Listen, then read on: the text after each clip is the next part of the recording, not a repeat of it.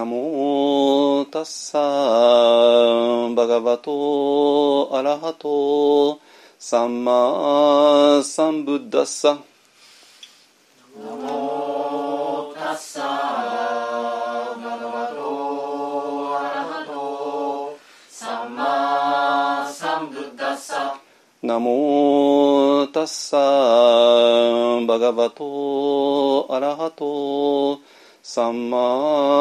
サンブッダッサ。ナモタッサ。バガバトアラハトサンマサンブッダッサナモタッサ。バガバトアラハトサンマサンブッダッサ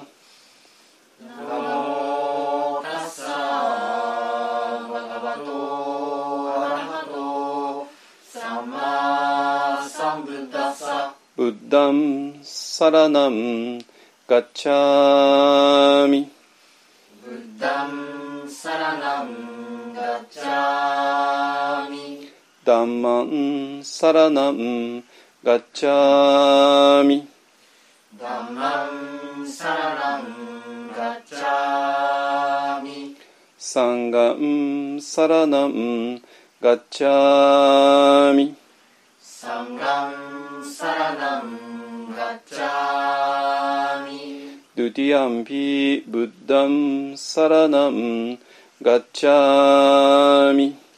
ドゥティアンピブッダンサラナンガッチャミドゥティアンピダンマンサラナンガッチャミドゥティアンピダンマンサラナンガッチャミドゥティアンピサンガンサラナン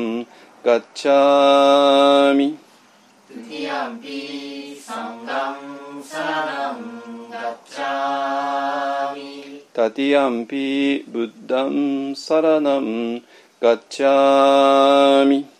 タティアンピブッダンサラナンガッチャミタティアンピダンマンサラナンガッチャミタティアンピダンマンサラナンガッチャミタティアンピサンガンサラナンガッチャミタティアンピサンガンサラ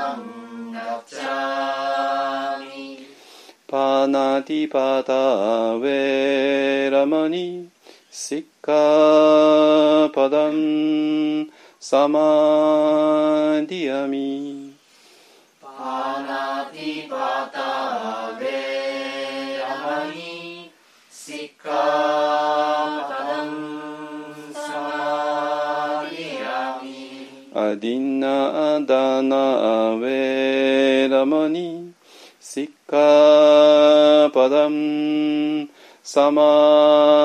ディアミ。イナダナベラマニ。シッカパダンサマディアミ。カメスミチャチャラウェラマニシッカパダンサマディアミカメスミチャチャラベラマニシッカパダンサマディアミムサワダウ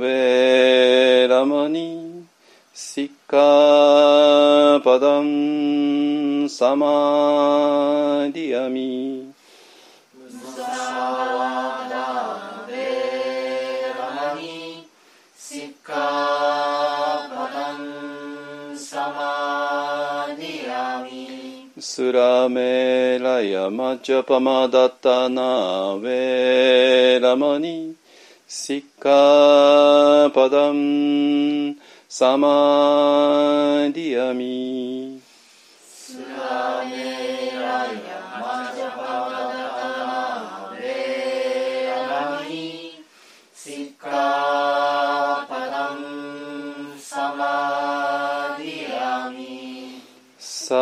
ça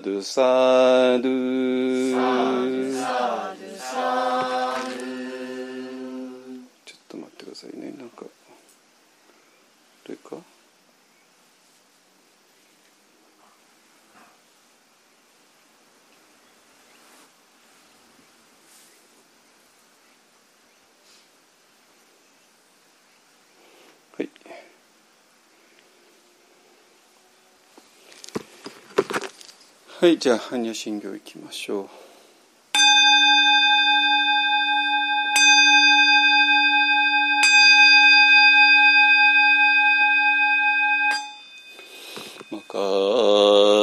ハンニャハラミタシンギョ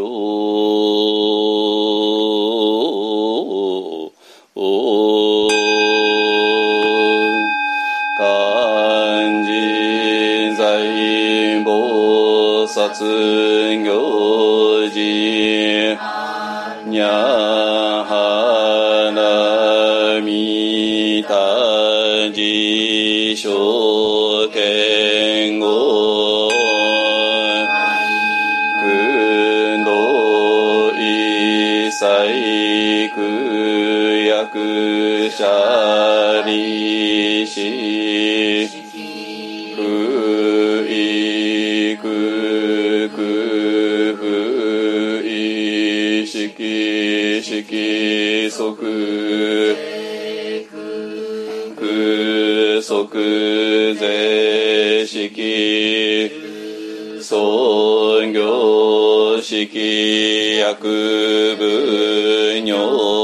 ぜしゃりししょうほくそうふしょうふめつ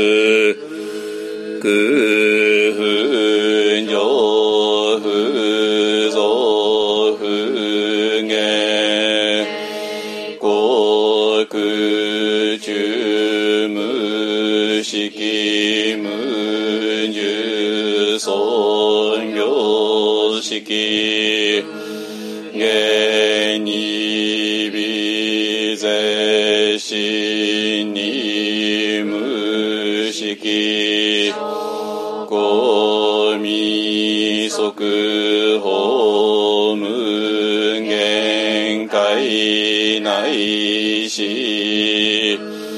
意識皆無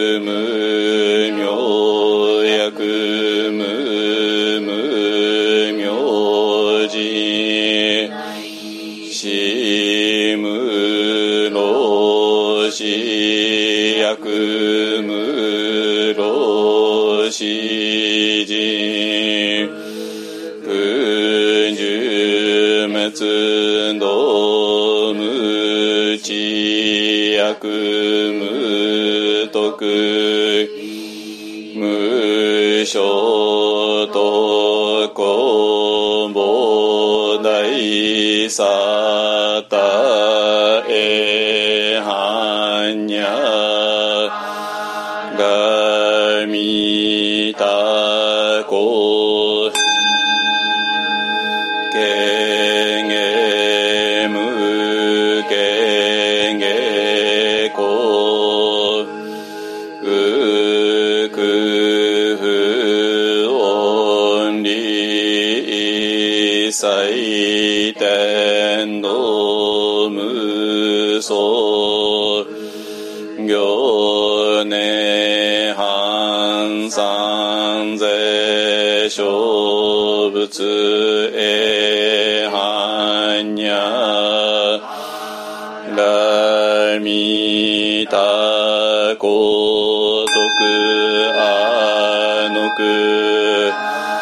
羅三脈三宝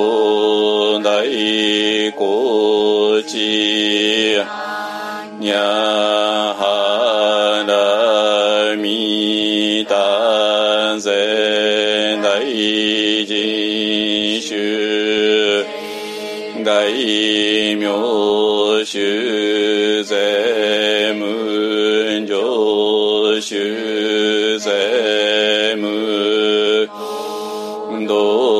主の上一切空真実不幸節半にゃはなみた収束節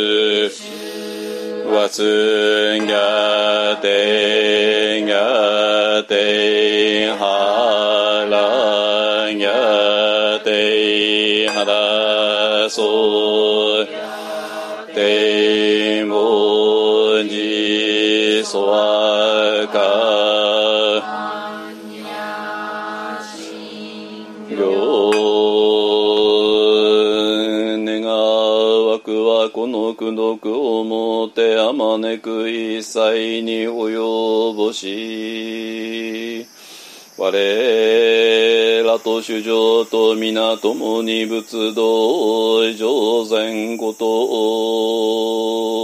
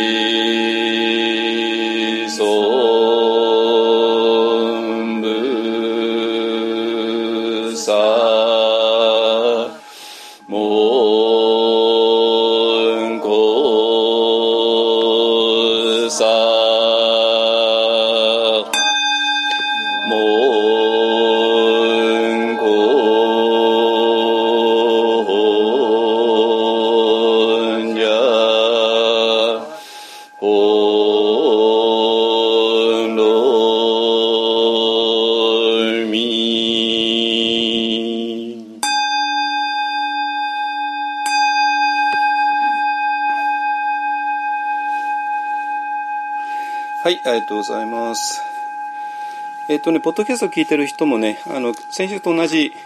えっ、と、私のマインドフルネスかける禅をちょっと手元に用意しておいてください。ね。えっ、と、不完座前期のあの続きを、えっ、と、多分後半ぐらいに読んでいきますので、ね。はい、えーお願いします。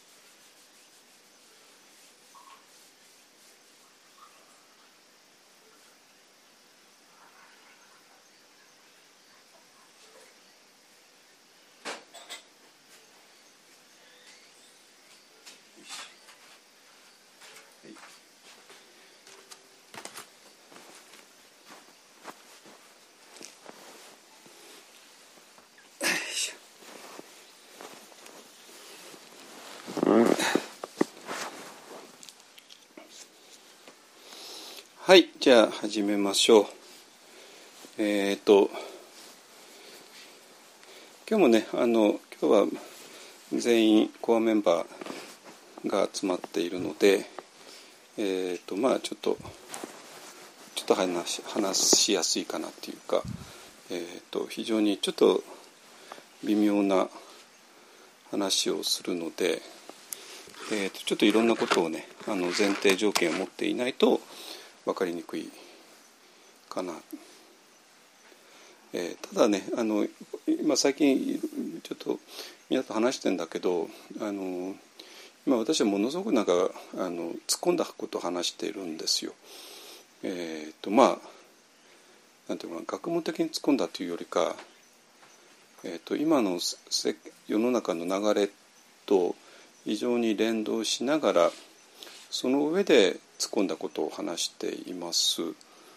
ねえー、宙に打った話では全然ないんだけれどもでもなんていうかかなり、えー、あの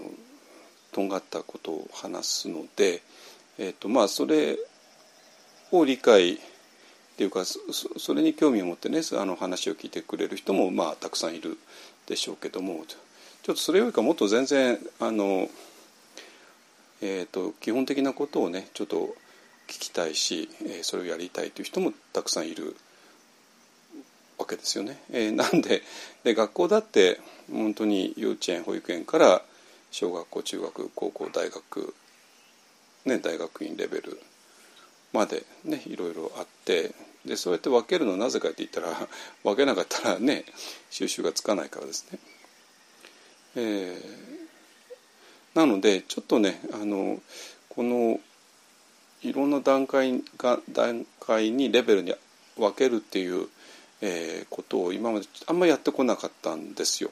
でまああの時々ね、えーと、この一本じゃなくて、えー、もうちょっと大勢が集まれるえ例えば目黒不動尊だったとか、えー、そういうところではねあるいはまあ地方行った場合ですね地方行った場合に、えー、と名古屋とか関西は今は全く行けてないんですけども、まあ、以前は2か月に1回ぐらいは行けてたんで、まあ、それでもせいぜい2か月に1回ぐらいで。で、えー、と関西名古屋でもいろんな場所がありますあったから。だからその一つの場所にはもう年に2回ぐらいしか行けなかったですね京都とか、ね、奈良とか1回ぐらいだったから。だからそうなると私と、まあ、もう年に12回の、えー、出会う、ねえ、関係、え、しかなくてでそうするとその、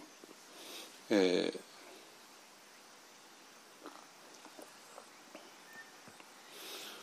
えっといきなりね突っ込んだことを話すと分かんないので、えーまあ、もうちょっと一般的な話をしてきました。ねえー、ただ今はねもう連続して鎌倉でやってるので、えー、ちょっとねあんまりあの一般向けっていう話はできていないということは私も分かっています。ね、なので、えー、まああとねもうちょっと我慢すればすればなんとかえー、もっと広い、ね、活動ができるんじゃないかなと思っていますので、えー、そうなった時にねちょっといろんな、えー、レベル分けでお話をしていけたらなと思います。ですかね。はい、えー、でえっ、ー、と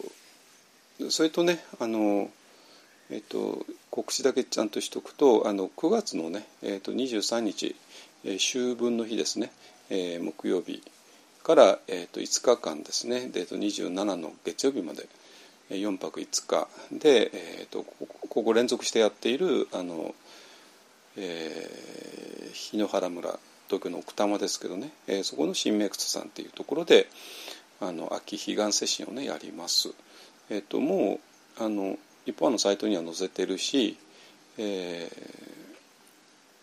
ー、あの興味ある人はぜひあのそれをご覧になった上で申し込んでいただけたらと思います。でね、えっと、この間までねあの大体部屋は使ってたんだけどまだまだねもうちょっとあの使ってない部屋があるのででそれを使うと、まあ、18人ぐらいまでなんとかいけんじゃないかなと思います。えー、ですね。はい。なんで、えー、と18人ぐらいまではあの受け入れる予定です。であのその時にねあの、えー、と参加条件っていうのを書いたんですけども、まあ、今回からですね、えーまあ、9月のもう下旬になりますから、えーとまあ、一応ワクチン接種2回終わった人、まあ、どうしても間に合わない人はまあちょっと、まあ、1回の人がねどうしても間に合わない人が1人いるんです。まあそれはまあしょうがなくて、えー、それかあるいは、まあ、ああの医学的な理由によって、えー、どうしてもワクチンを受けられないっていう人はちょっと PCR 検査、ね、の陰性証明をちょっと、えー、持ってきてもらうっていうね形になるかと思います。えーとね、今あの PCR って、えーと、今本当にいろんな形があるようです。ねえーと、抗原検査よりもうちょっと正確ですので、えーと、PCR の方がいいかなと、まあ、数千円のあのあれですので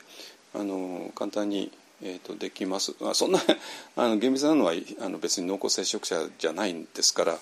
あのそんなに、えー、厳密なあの、ね、高いのでなくて結構ですので、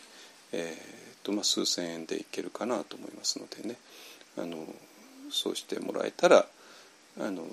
まあ、全員がワクチン接種者か、えーと、陰性証明を持ってるかっていうねので安心できるのではないかなと思います。ね、あのこれはもうすでに、えーと、分科会の方でね尾身先生たちの分科会の方でどうやって、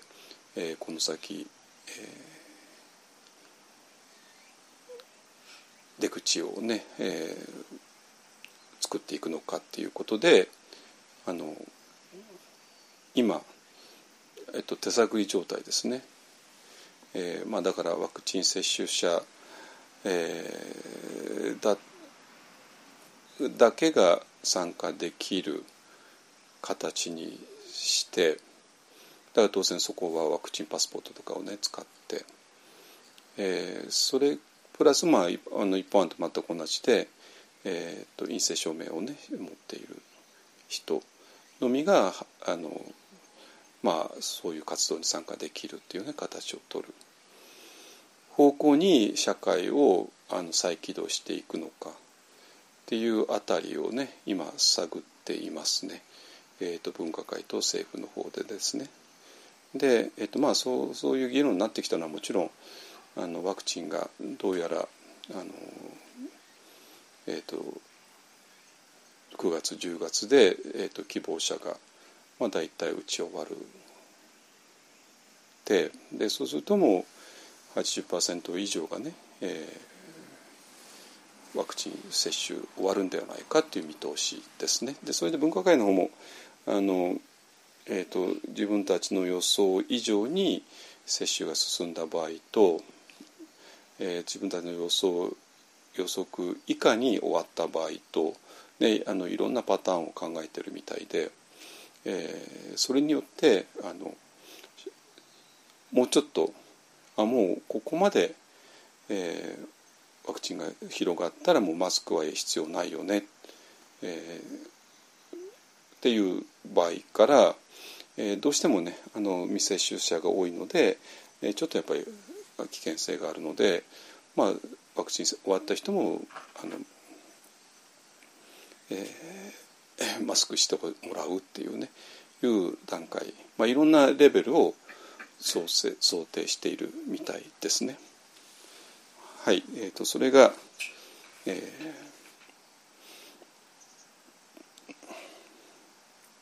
ー、今の状況です。ね、でまああの あの、まあ、政治のことはあまり言いたくないのであれですけどまあね本当に9月の終わりにはね新しい総理大臣がのもとに新しい、えー、形になっていくかと思いますけどもえっ、ー、とですねそれでですねあの今、えーまあ、要するにもういよいよ大詰めに来ている。大詰めに来ているっていうのはどういうことかというと今までだったらねあのワクチン打ちたいよね。だけど接種券ないよねとかね。あのまだ全然順番回ってこないよね。とかね、えー、モデルナやファイザーが足りなくなっちゃったよね。とかね、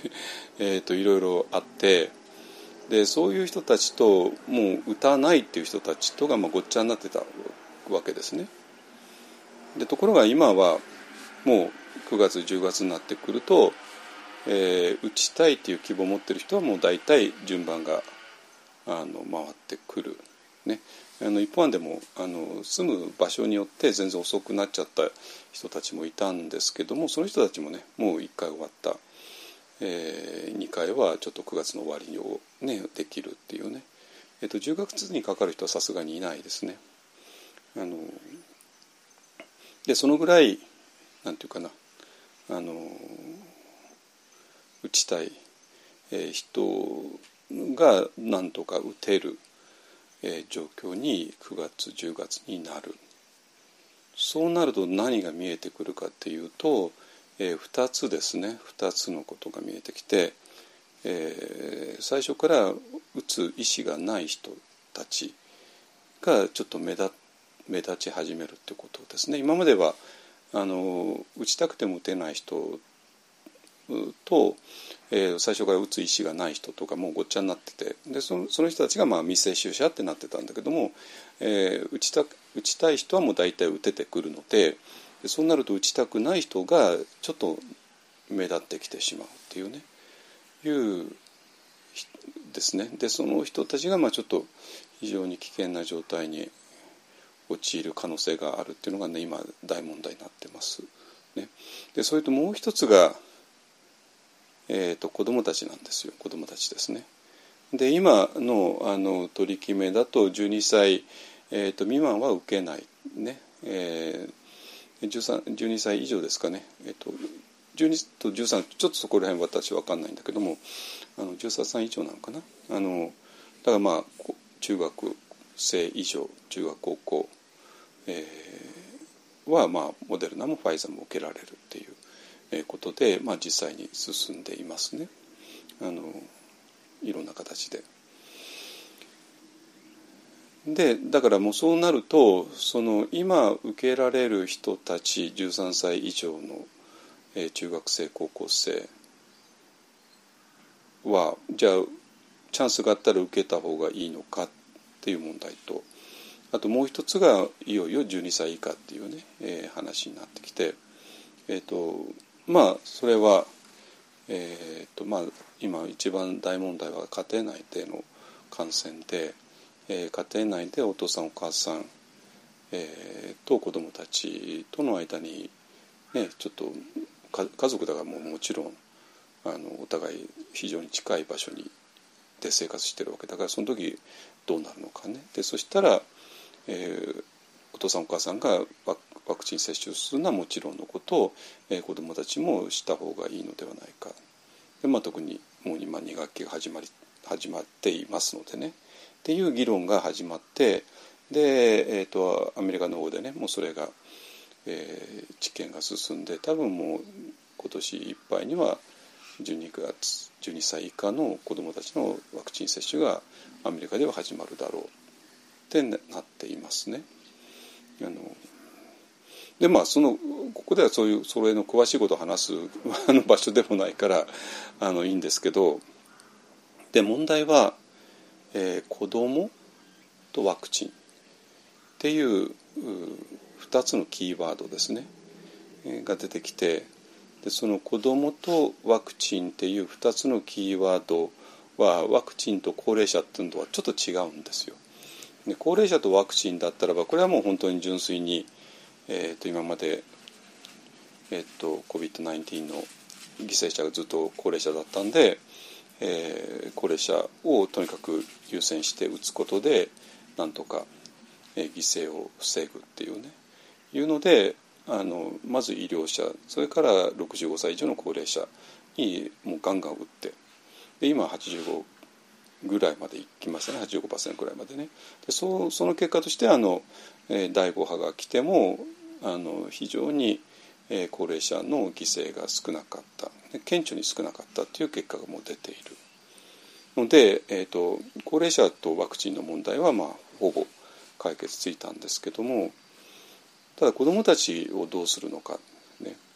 ていうことで、えー、とこれはちょっとね医学的にももちもちろんいろんな問題があるんですけれどもあので私はまあそれを論じられる資格なんかあるわけないけれどもで問題はえーと、子供っていうのとワクチン、えー、っていう2つのキーワードがあるケミストリーを起こしてしまうんですよケミストリーをね。でそしてそのケミストリーを起こすことによって今非常に大きな、えー、問題を起こしています。でまあ、一つがねあのこの間、えーと、金曜日だったかなあの読売新聞に大きな意見告が出て、ね、それはもう子どもへのワクチンを止めるっていう、えー、意見広告でしたね。あのでもちろんそれに対するあの批判とかなんかもわって湧き起こって、えー、なんだけどでねえっ、ー、とだからえっ、えー、と何が問題なのかっていうとそのここで医学的にどうのっていうことを別に話す資格もないし話す機会でもない。だけれども、えーと、この子供っていうのとワクチンっていうこの2つのキーワードがあるケミストリーを起こすところに何か非常に大きな秘密が隠されているっていうことがだんだん見えてきてでそしてそうするとその、えー、ワクチンを拒否するっていうそういうこれはもう気持ちの問題ですね。エモーションの問題ですね。あの医学的な決着がもうついてるわけで。だけどもエモーションとしてそれを拒否したい、えー、そのエモーションが一体どこから来るのか。っていうことを今ずっとね我々は探ってきたわけででそこで何が見えてきたかっていうといくつかのキーワードがあって、えー、その一つが子供なんですよ。そしてもそれよりかもっと大きなものとして自然というものが出てくる。ねえーでこの自然っていうのは単なるネイチャーではないわけね。もっともっとね複雑な意味が込められた意味での自然なんですよ。ね、そしてこの非常に複雑な重たい重層的な意味が込められた自然と我々はガチに何て言うかな関連してるつながっているですよ。だからなあのもしねワクチン問題を医学的にのみあの論議するんだったら私は何のそんな何の資格もない人間なわけね。なんだけどもこれやっぱお医者さんたちだけでは無理なんですよ。それなぜかってお医者さんたちがワクチンとはこういうことで感染症はこういうことでこれに対してこういうふうに聞いてっていうような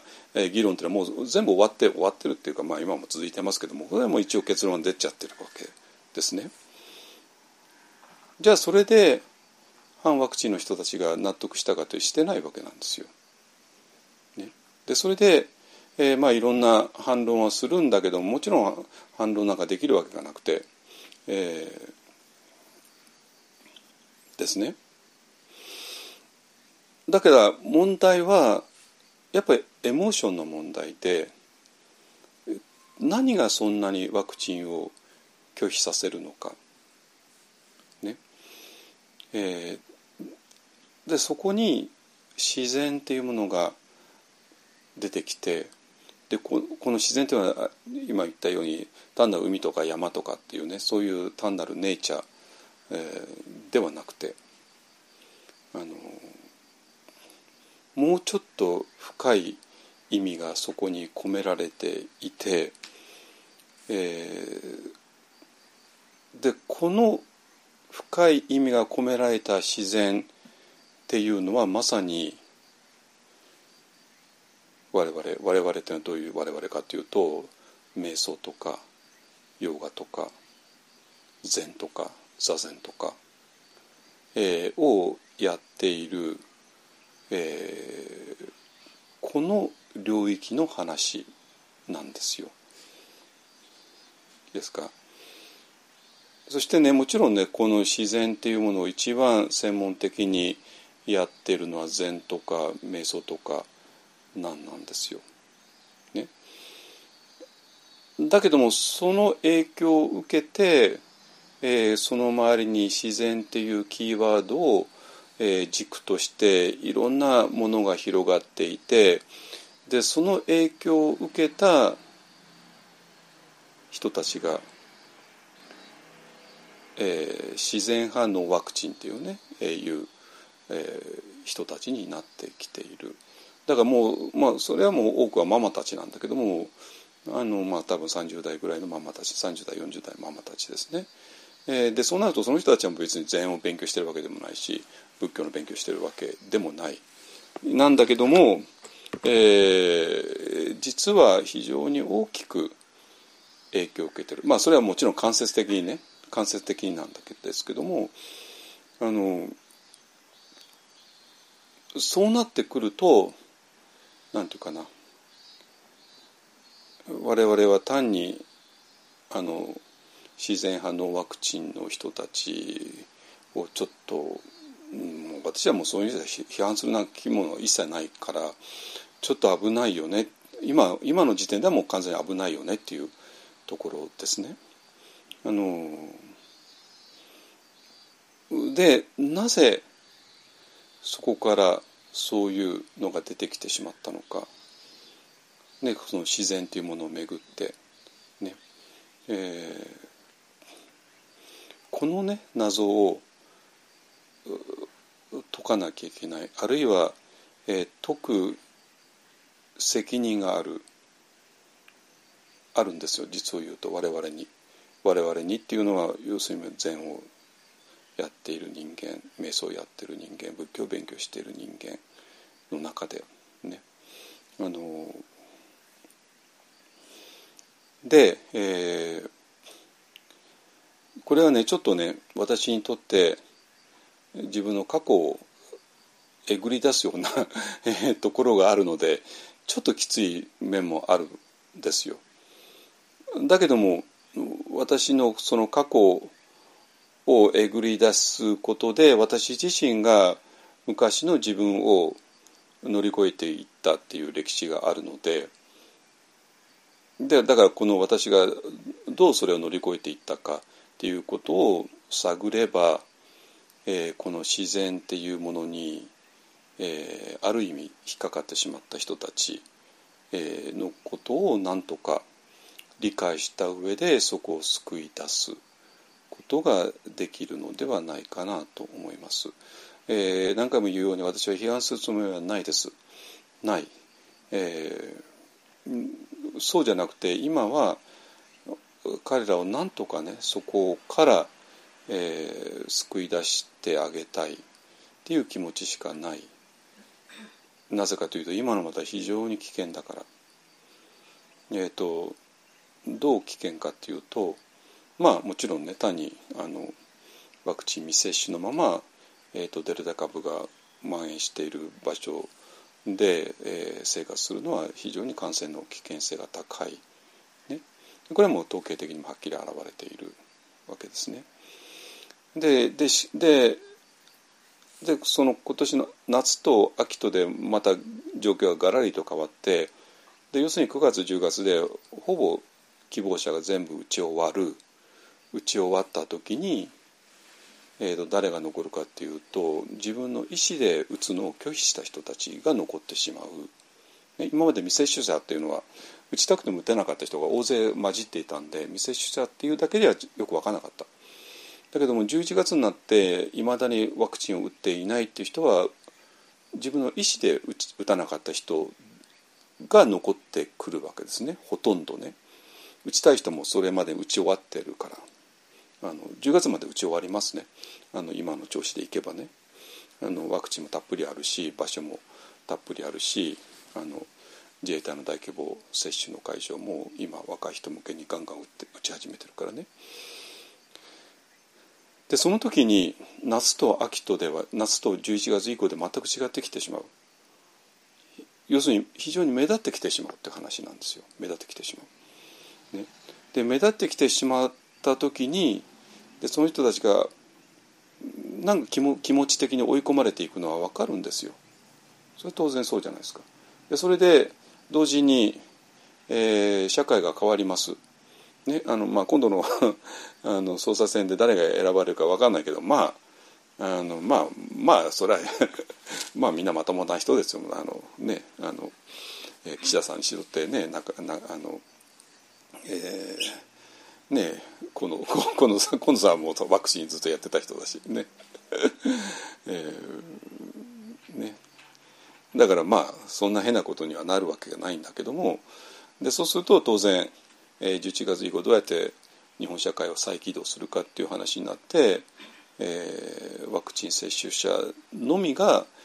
参加可能なっていうふうに、えー、社会活動が当然なってきますよね。でその時にじゃあワクチンを拒否した人たちはどうするのっていう非常に大きな問題が出てきます。ねえっと、一方の場合はその場合は、えー、あの PCR 検査の陰性証明を持ってきてくださいそしたら接種に参加できるよという、えー、あの救出手段を用いますけども、えーと、他はどうなるか分かんないですよね社会がね。あのもうアメリカだともうどんどんクビになっちゃうとかねいろいろああ出てきてますけどもね。あのでそうすると追い込まれていく。社会的に追い込まれていく。そして非常に感染は、えーと、もう本当に感染するのはその人たちのみっていうふうに、えー、なってくると気持ち的にも追い込まれていってしまう。わけね。となった時にじゃあそもそもどうしてそういうことになるのかって時にどうも自然っていうのがえー、その鍵じゃないのか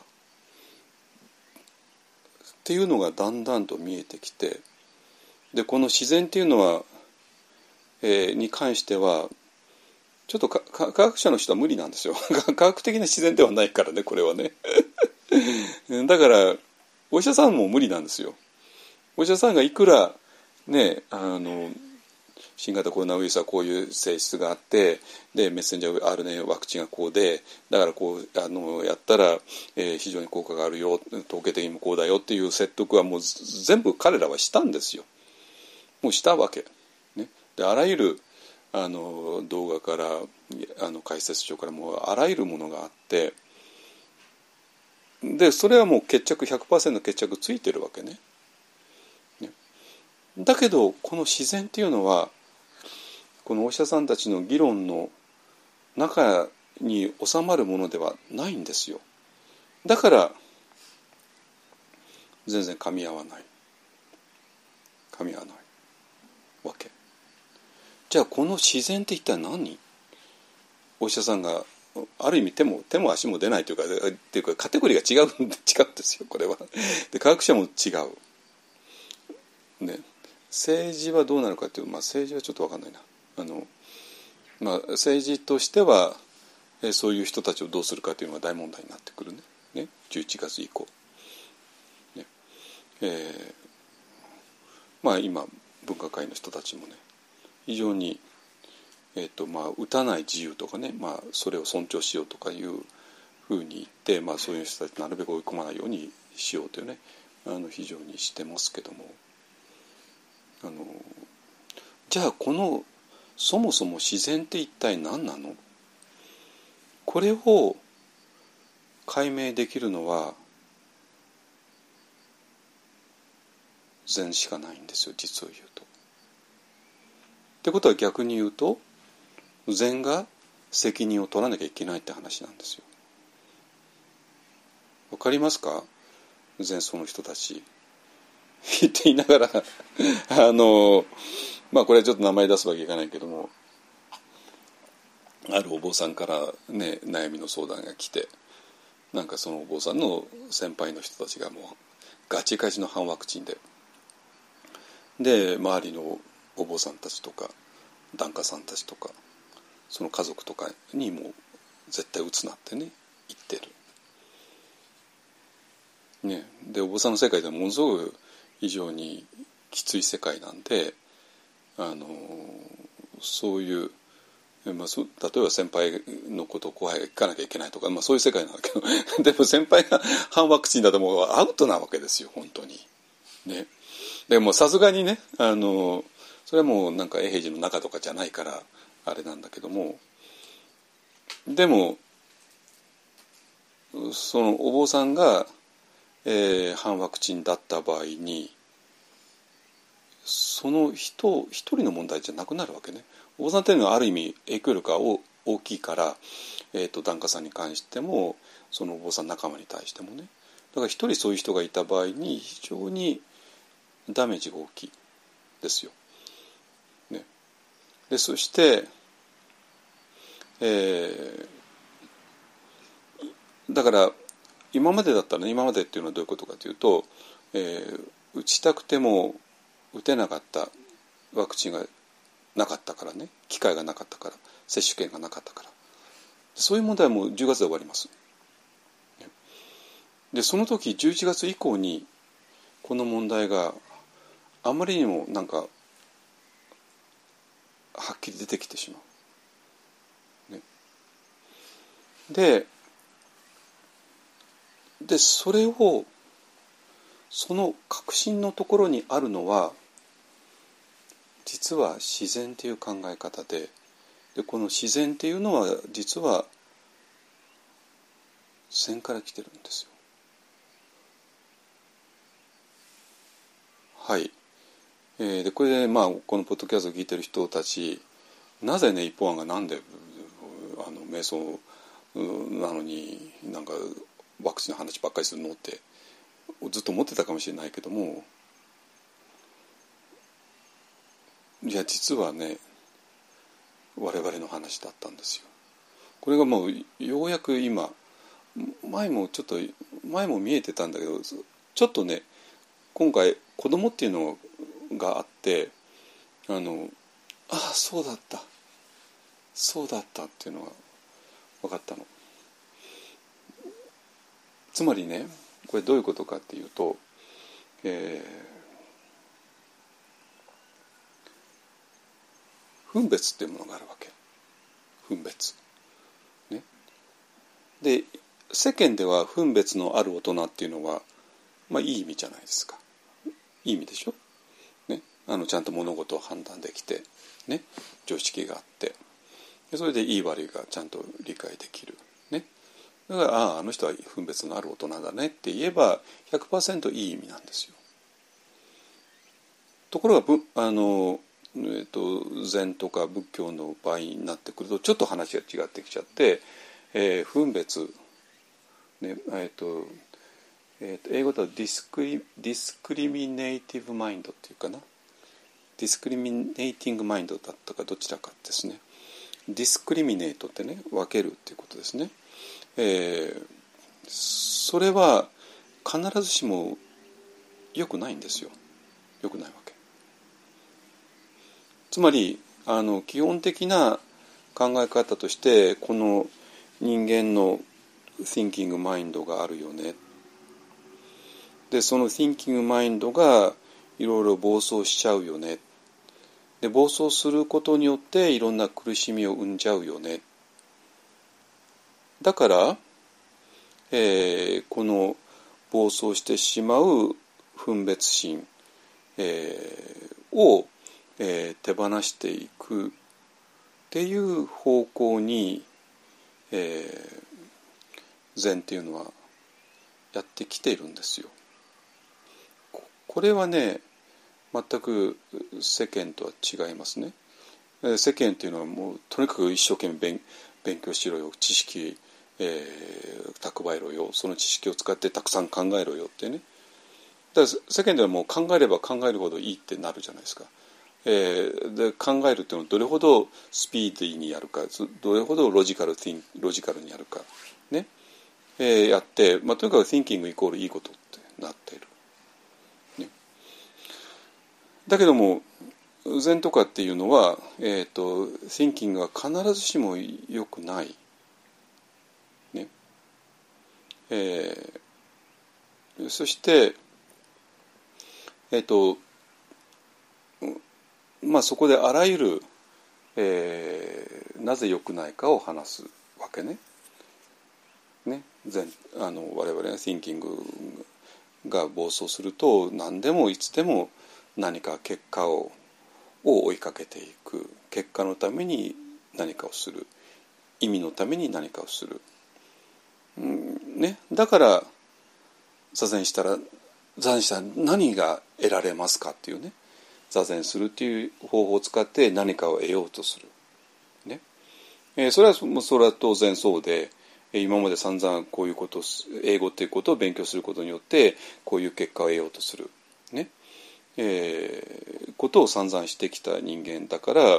えー、座禅ということをすることによってどういうご褒美がどういうえいいことがどういうベネフィットが利益があるのかっていう、えー、ことを思うのが当たり前ででそしてその人が佐々木氏にそう質問したら座禅しても何にもならぬって、ね、言われて、えー、っていう話ですね。文脈はそういうふうになってるわけ。ねだから佐々木氏が言われる座禅しても何にもならないっていうのはそういういつも意味を求める利益を求める、えー、効果を求めるそういう thinking マインドを乗り越えていこうよね。なぜかって言えばこの thinking マインドがあなたの苦しみを作っているからだよね。なぜかって言えば、えー、そういうふうにして追いかけて追いかけて追いかけても常についにそれは捕まることがない。そういう理屈なんです。まあそういう理屈じゃないです。そういうことですね。だからえっ、ー、とこの、えー、考えて考えて考えて、えー、やる意味を求める。ね。ではない生き方。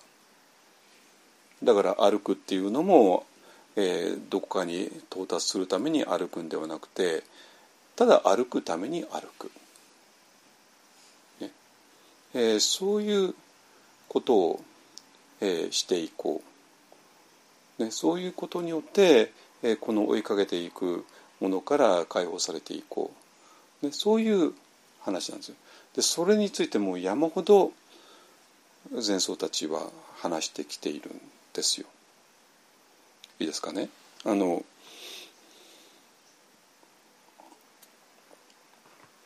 うん、だから、えー、この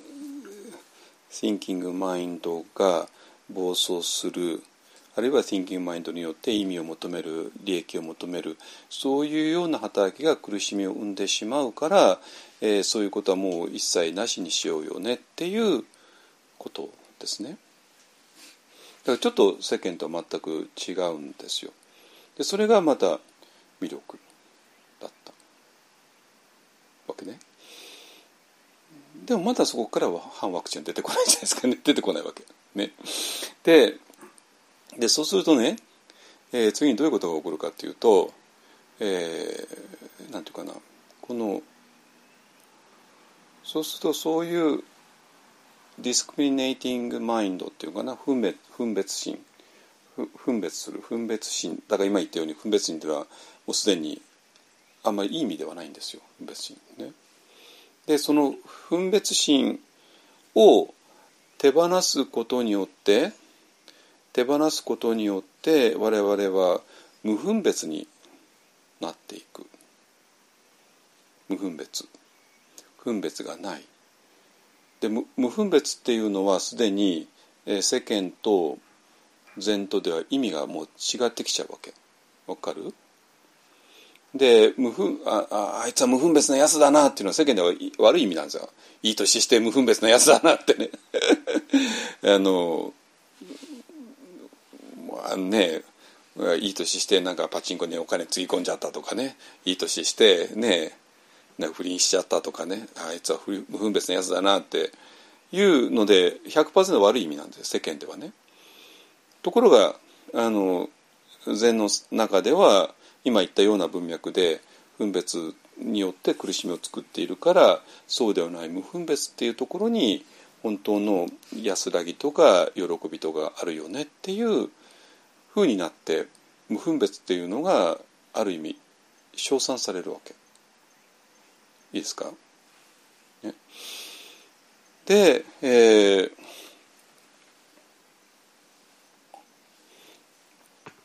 でそうすると士官多座が手放し手放し手放しっていうのももう理解できるでしょ？手放すのは何？そういう分別心を手放していくっていうことだったんですよ。いい？手放し手放し手放し。手放しにして、えー、この手放しにない限り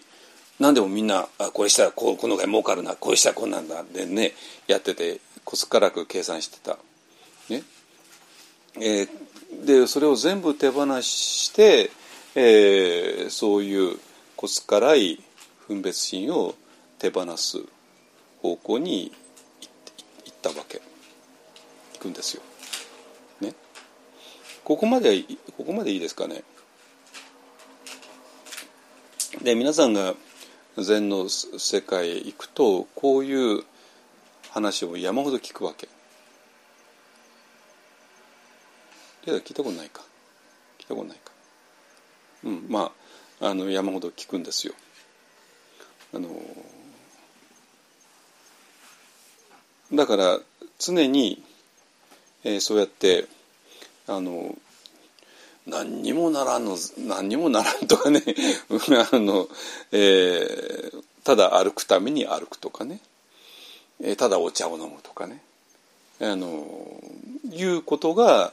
称賛されてきて。でそうすることによって我々はこの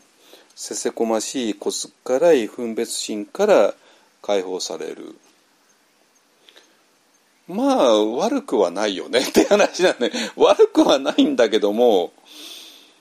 ちょっとあまりにこういう問題があるんですよ。でこれがまさかのこの新型コロナウイルスになって非常に致命的ななんていうかな欠陥を出してしまったっていうことなのね。でそうするとなぜ私があの反ワクチンとかノーワクチンに対して、えー、と非常になんていうかな強い関心を寄せるかっていうとこの私がえっとえっと私の経歴経歴をみんなよく知ってると思うけどもそういう手放し手放し手放し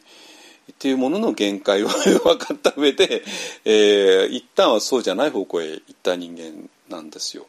だから私があるこの手放し手放し手放しだけではちょっとまずいよねっていうこのまずさっていうのが実は今回出てきてしまったっていうねそういう話なの。わかる？そうするとこれは私の問題なんですよ。私が責任取らなきゃいけない問題なんですよ。それなぜかって言ったらこのまずさは私分かるし。そしてこのまずさをどうやって乗り越えたらいいかも分かるし。っていうかそれを40年間やってきた人間だから。だからそしたら私は多分自然派のワクチンの人たちを救えると思う。彼女たちがまあ大体彼女たちですね。女性が多いですね。彼女たちがどこで引っかかっちゃったのか。どこでそういうものに心を奪われてしまったのか。全部わかるから。そして心を奪われた結果として今ニッチもサッチもいかない状態になっちゃった。ね。でもなんかものすごく魅力的な異性に引っかかっちゃって それでニッチもサッチもいかなくなったようなもんとも言えなくはないんですよ。でこの人がものすごく魅力的だってわかるし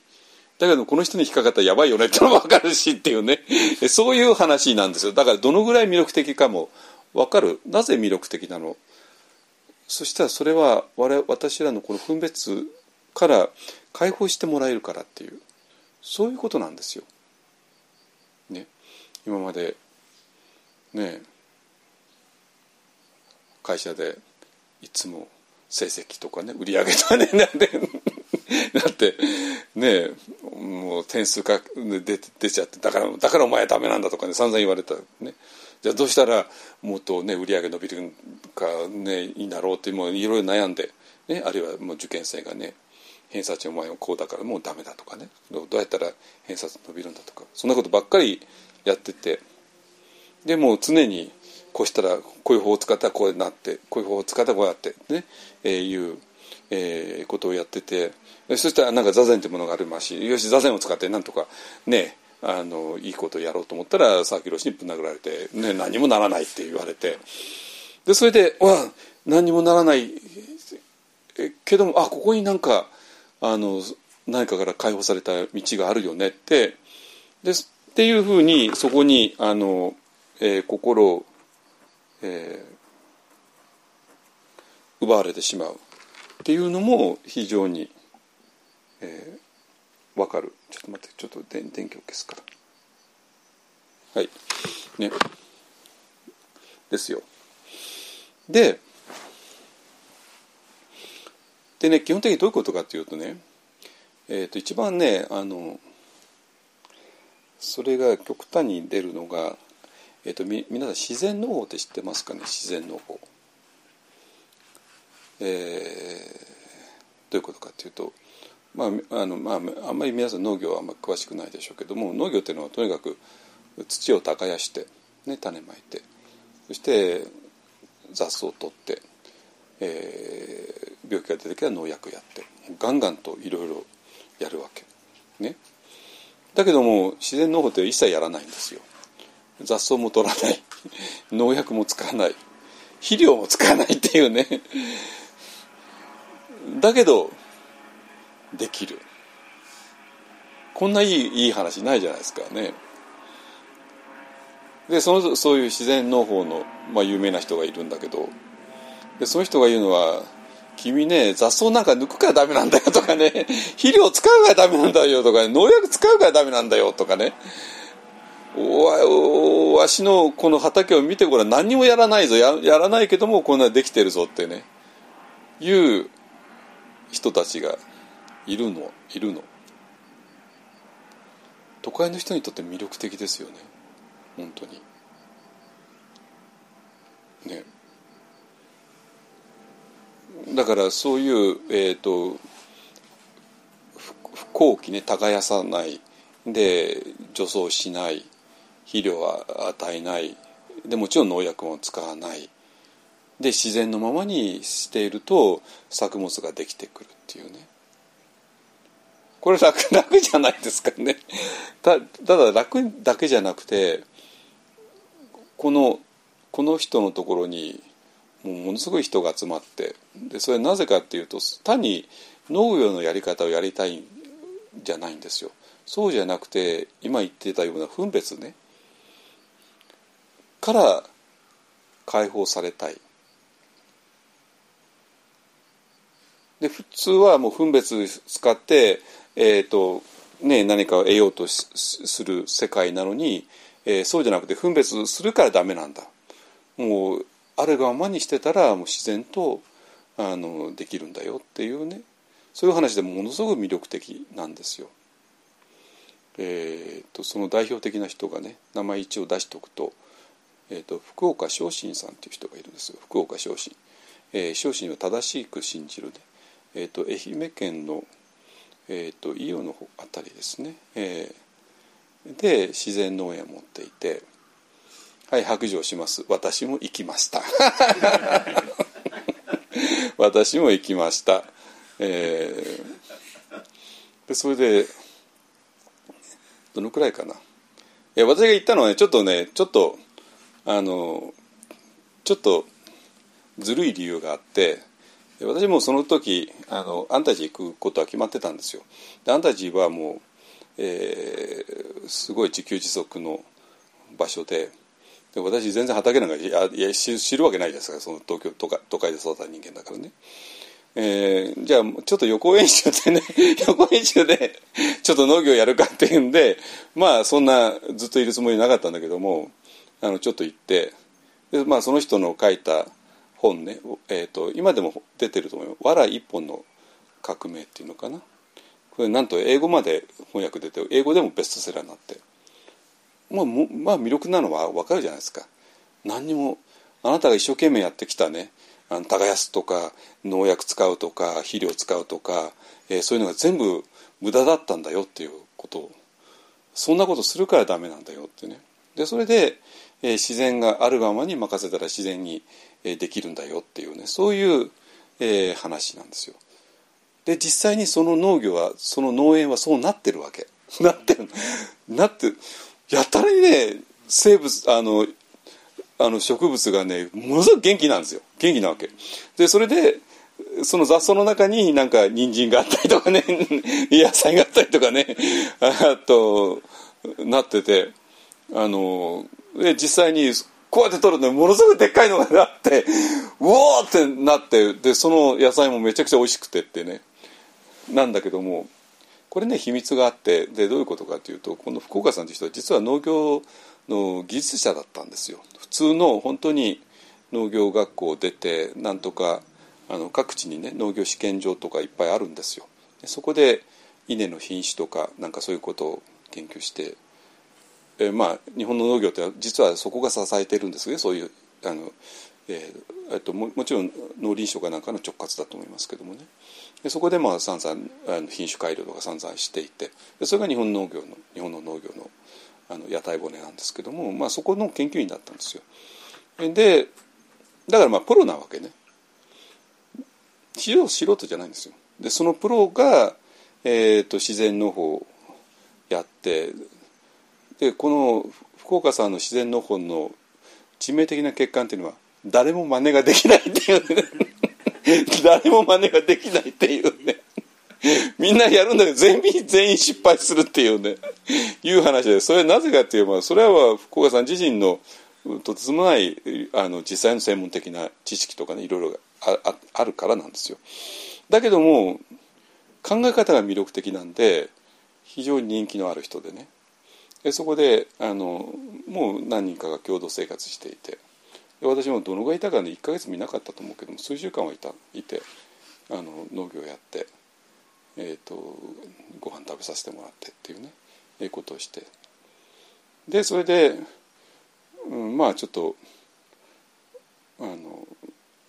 そこに長期はいられなかったんでその後すぐ安泰寺行ったっていうねあれで。でだからなんていうかなそういうまあ1980年代から90年代ぐらいにかけて日本の経済成長とかテクノロジーとか技術とかで農薬だとか添加物とか何とかワンとかカンとかっていうことの逆の方向に生きていこうっていう人たちもいたんですよ。まあまあアメリカではそれがヒッピーさんだったんだけどね。あの日本ではあんまりヒッピーっていうのはメインにはならなかったんですけども、えー、まあでもいたんですよいるわけ。でそれを、えー、支え思想的に支えたのが何かって言えばある意味禅だったわけね。そこら辺の分かる流れは分かんないか出てこない。え分かる？なんとなくでしょ？なんとなくなんとなく分かるわけね。だからえっと禅っていうものが中心になってでその周りに、えー、自然農業やってる人とか あのいろんなあのもう一つは東洋医学っていうね東洋医学があったり、えー、がいっぱいあるんですよそういう雰囲気雰囲気がね。でそのそれを思想的に支えていたのが禅のこの無分別っていう考え方なんですよ。わかる？だからその逆に科学技術とかなんかいっぱいあるわけよ科学技術とかね分別を最大限に使ったものが。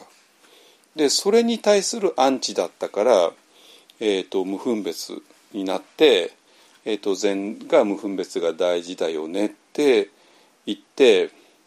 でそうするとそれが医療の方に行くとそのなんかもうなんか手術とかなんとかではなくて、えーと、人の人間の体が持っているスポンテニアスヒーリングパワーっていうね、えー、いうものを最大限に生かしていくとかね。でその農業のなんかもうもう農薬だとかなんとかそんなんじゃなくて、えーとまあもう本当自然の自然農法で食事も添加物とかなんとかそうじゃなくてもう無添加のね自然なものとかいう流れなんですよ。だからそれはあくまでもそういう科学技術が突っ走るのに対するアンチとしてあってそのアンチにまあ日本の禅っていうのがなんかぴったりはまっちゃったんですよはまったわけでそれはもうアメリカでもすでに起こっていてアメリカはヒッピーさんたちが1960年代からわって出たんだけどもちろんベトナム戦争とかなんかいろいろ政治的な理由もあるんですけどね。背景もあるんですけども。で,、えー、でその時にでこれも何回も話したけども1960年代70年代にかけて日本の前奏が行ったわけ。ね。大人気だったわけなんですよ。要するに時代的にも思想的にもドンピシャだったわけ。ドンピシャだったんですよ。本当に。その日比さんたちは、まあ、アメリカってものすごい資本主義の科学技術のそういう国でそれに辟易していた人たちなわけね。でも自分たちを支える哲学っていうのがあんまりなかったんですよ。まあ、多少はあったんですけどでもこの哲学単なる哲学じゃなくてあの実践もあるからね。座禅とかね。それを提供してくれたのが日本の禅だったわけ。それを提供してくれたのが鈴木春流老師だったんですよ。だから鈴木老師がどれほど愛されたかわかるじゃないですか、ね、そういう文脈があるのあるわけ。ね、でそしてその文脈がそのままそっくりそのまま日本にもあの移植されて。で日本はヒッピームーブメントの全然大きくはないけどもまあいるんですよいるわけ。あの完全にヒッピーさんになった人から気持ちはヒッピーっていう人からね気持ちはヒッピーっていう人からいてあのまあ日本はさすがにドラッグがあんまり来なかったからねあれなんだけどもあの、えー、気持ち的にはそういう人たちが日本の禅のところにだんだん集まってきてでそしてその、えーと、禅はすぐに自然農法とか東洋医学とか、えー、自然食とか、ね、マクロビとかね。と全部つながるわけ。一大カルチャーがあったんですよ。あるわけ。ね。で、えー、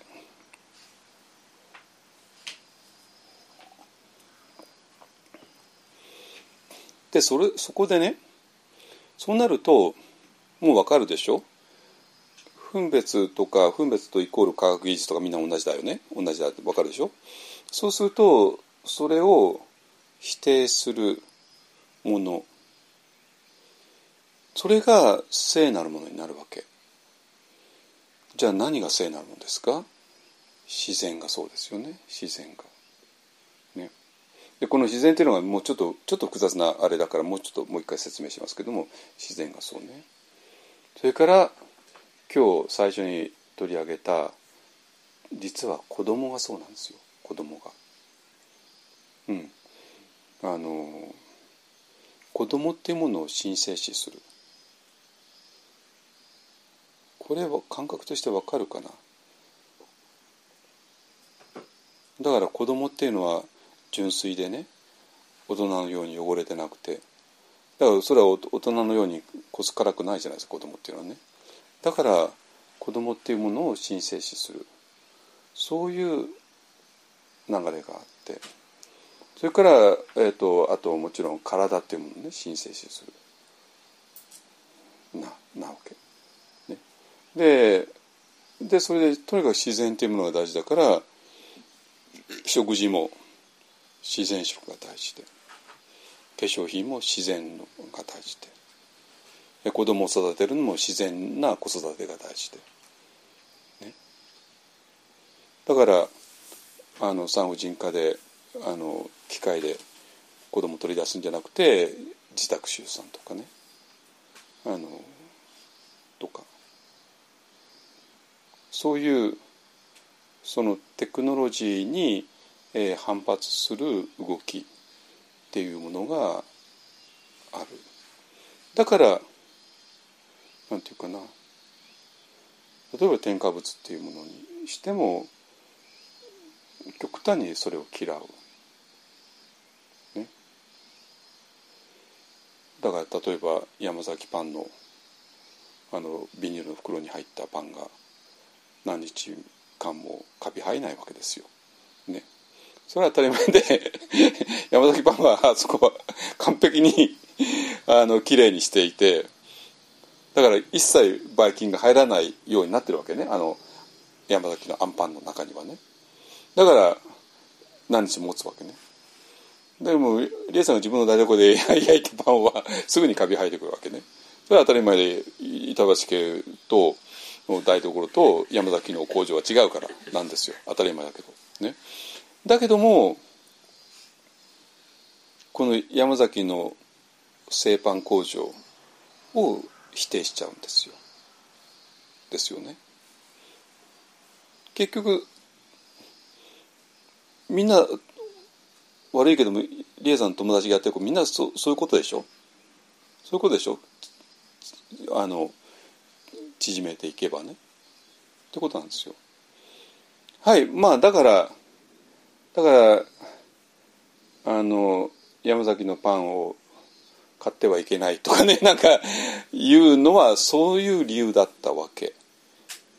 でそれでなんか自分でパンを焼いて食べるんだった。らそれはもう何のまあ無邪気なもんじゃないですからね。無邪気なもんなんですよ。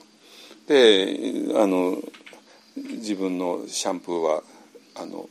ね資生堂とかなんか使わないでなんか自然なシャンプーを使うとかね。自然な石鹸を使うとかね。あの添加物を使わない、えーと、ローフードを食べるとかね。まあまあそれは全部どうぞお好きにの世界だったわけ。今まで。どうぞお好きにね。だから誰も何も言わなかったわけ。でおしめが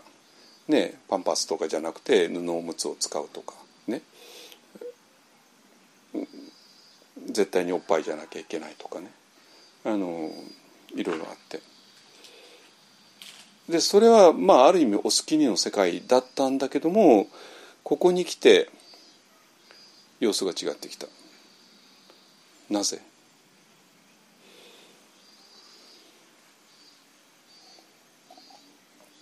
はいそれで、えー、そういう傾向のある、えー、母さんが赤ちゃんを産みました。ね、で赤ちゃんを産むと、えー、あれどっから？保健所からなんですかね。あのワクチンの知らせが山ほど来る。ね、でそれが怖い。不自然。不自然ですね。不自然。と感じて。でそれでそのお母さんは勉強を始める。ワクチンって一体何ってね。でもそこにはもうワクチンがどれほど不自然でどれほど危険かっていう本が山ほどあるから勉強するって言ったってそういう本だけを読むことになってしまって。でそれで、えー、そういう人たちだけに囲まれてっていうことになる。そうするともう自然派のワクチンのままの誕生ですよね。なんなんですよ。これわかるじゃないですか。めちゃくちゃわかるんですよ。っていうのはもうこれは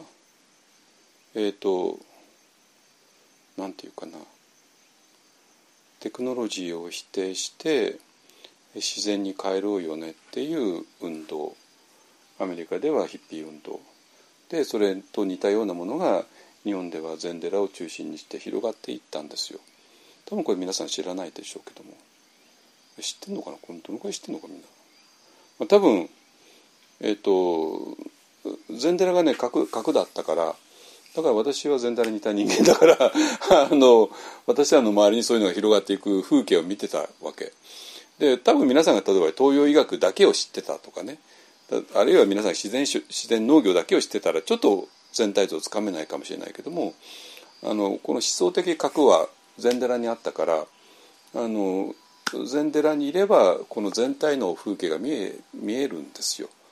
もうそこからあのマクロビも当然入るし東洋医学も入るし全部入るし、ね、で、えっと、その大きな流れがあってでそれの2021年版が自然反応ワクチンだっただから私も別に責任は感じてないんだけど 責任感じてないんだけどもあのまあ分かる分かるしで普通のなんかウイルス学者の人たちとかねお医者さんたちの議論が一切届かないっていうのも分かるんですよそれは。でウイルス学者の人たちやお医者さんたちが言ってることは100%正しいわけ、ね、正しいわけ。だけどもこの正しさっていうのが一切ここに伝わらないっていうのも分かるし、ね、なぜかって言えば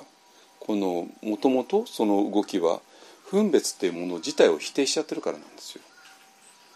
だから分別っていうものの上で医学的な議論をしようねっていう話では最初からないんですよ。ないわけ。だから医学的な正しい科学的な議論をしようよねって一生懸命ね今だったらあの小南のドクターたちはしようとしてるんだけどもで彼らは100%正しいんだけども彼らの議論は一切通用しあの届かないんですよ。なぜかといえばこの土台そのものを否定しちゃってるからね。そういうことなんですよ。わかりますかね？あそんなの科学を否定すか反科学じゃないですかって当たり前じゃない。最初から反科学なんだからね。最初から分別がダメだと言ってるんだから。だから最初から医学的な議論には乗らないんですよ。だから最初からそれらを否定してるから。なわけ。いいですか？でじゃあじゃあそのお医者さんたちの議論が一切届かない、ね、じゃあじゃあこのじゃあこっちに限ってこの自然っていうのは正しいものなのっていうね話になってくる。いいですか？だから今まで、えー、分別が悪いよね。でその分別から全部そこから全部科学技術から西洋医学から全部含まれるってことなのよ。いい、ね、だからだから彼らはお医者さんに否定されたで痛くも痒くも何ともないんですよ。最初から否定しちゃってるんだから。最初からもうダメだと思ってるんだからね。あのでその分別を否定して、えー、無分別の世界に入っていく。でそしてそこにあるのは自然である。そしてこの私の体そのものが自然の一部である。そしてその私の体には、えーと、ヒーリングパワーがある。自分自身を治す力がある、でそういうそれをまあ免疫システムとか何とも言う。そうなると彼らにとってこの自分の体が自分を癒す力免疫システムっていうのがどれほど神聖なものかが分かるでしょ？分かる？ね？それをそれに泥を塗るのがメッセンジャー RNA ワクチンなの。分かる？だから許せないわけ。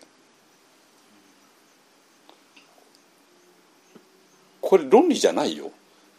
感情の問題よ。エモーションの問題よ。エモーションの問題よ。だからだからいくらお医者さんたちがメッセンジャー RNA ワクチンの構造を説明してこれがどれだけ効くか統計的にもこうだなんてこんな議論一切通用しないんですよ。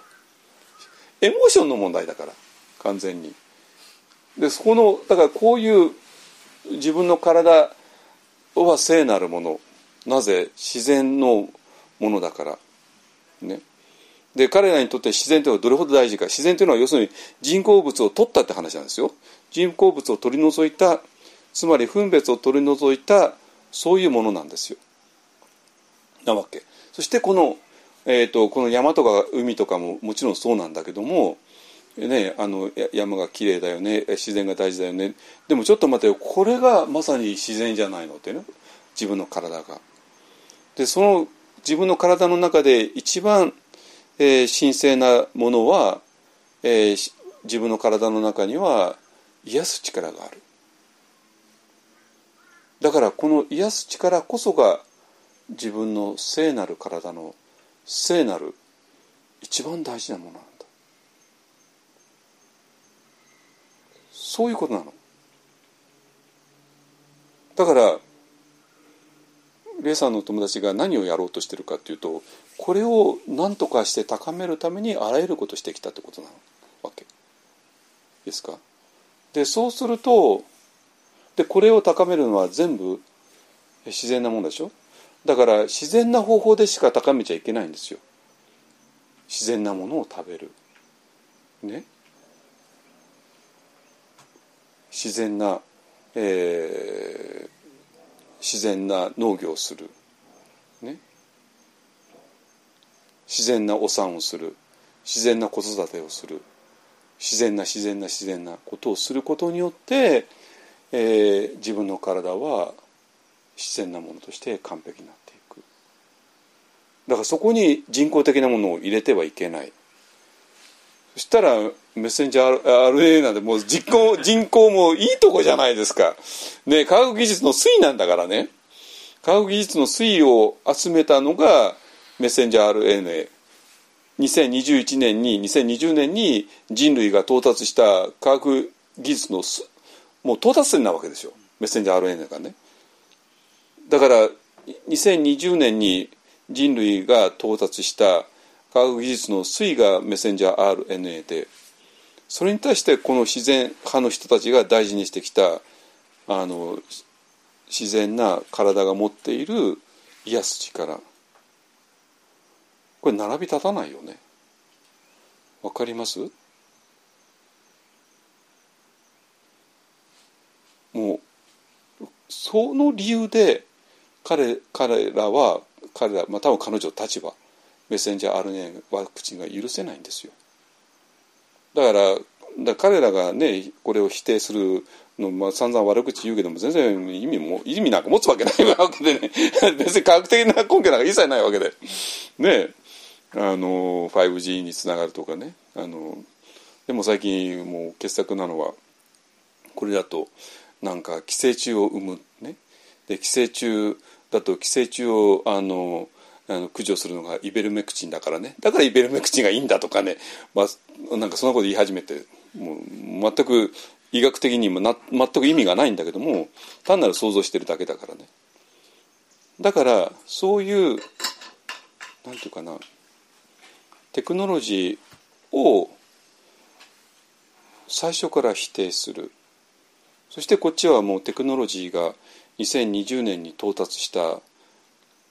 到達点なわけですよメッセンジャー RNA っていうのはね。だから当然これを否定せざるを得ないわけ。いい。だから添加物を否定するところと文脈は同じなわけ。農薬を否定するのと文脈は同じなわけ。ね。農薬を使わない肥料を使わない除草はしないそういう自然農業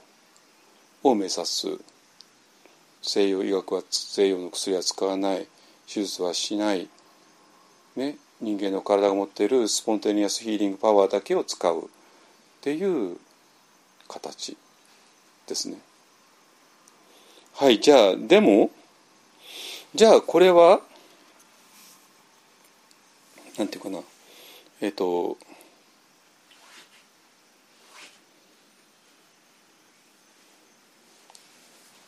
で,、えーでさっき子供と自然が、えー、とキーワードだっていうけどもなぜかというと子供っていうのはもうその聖なる自然のなんていうか象徴なわけですよ。ね子供がつまりみんなが生地教育なんか受けて分別、ね、この良くない分別をやったからもうダメな人間になってるけども子供っていうのはそれをしないする前の存在ね。純粋な存在なわけ。でその純粋な存在価値ある存在なんですよ。それをワクチンっていう人工物で怪我するのは許せない。そうすると「はい子供が生まれました」っていうとえっ、ー、と保健所ですか？ねこのワクチンを打ちなさいってもう山ほど通知が来る。でそのお母さんたちは打たないんですよ。打たないわけ。なぜ？危険とか何とかっていう以上に私の大事な赤ちゃん純粋なピュアな赤ちゃんがワクチンなんていう不浄なもので汚されるのが許さ許せないから。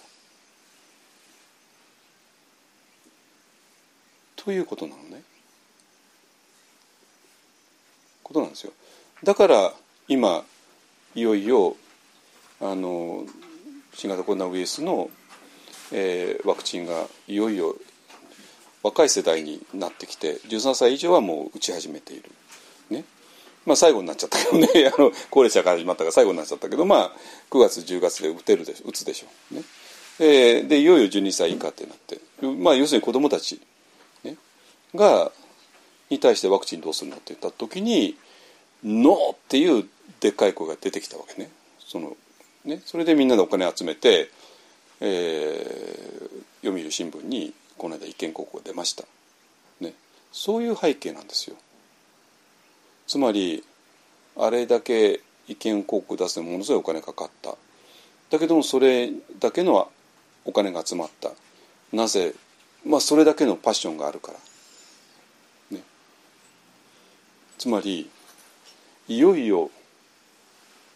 自分たちにとって聖なるものに対して邪悪なものが近づいてきたっていう感覚なわけ。だからその邪悪なものに対してノーっていう非常に強い反動が起こってきたってことね。じゃあじゃあじゃあ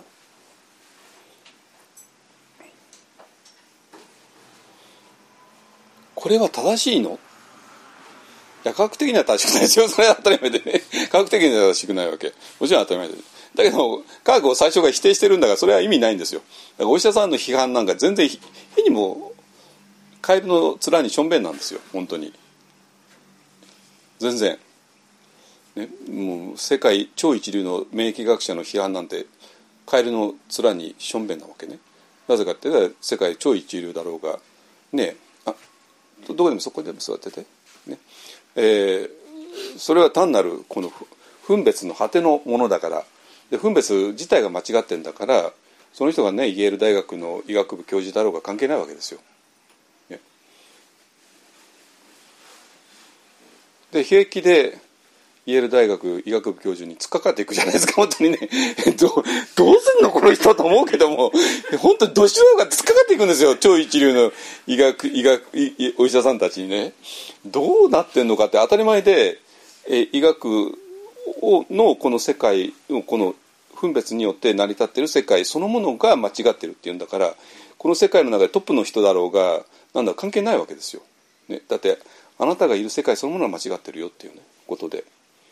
ね、ことなわけね。じゃあこっちの自然っていうものが本当に聖なるものなのかではないんですよ。でこれは多分日本では多分私しか言えないはずなぜかっていうとだから私が今なぜこんなにワクチンについて語っているかっていうと私が多分これ言えないはずだから。お医者さんたちはお医者さんたちはまず無理なのね。彼らのあのあれ彼らの領域ではないから。これ完全に禅の領域なんですよ。いいですか？でその禅の領域でその分別を捨てた、えーと、無分別っていうものを大事にしていこうよね。でそこから出発して、えー、いよいよ自然というものが大事だよね。えー、でその分別に代表される農業だったら農薬だとか肥料だとか、えー、耕すとか農機具とかそういうものを全部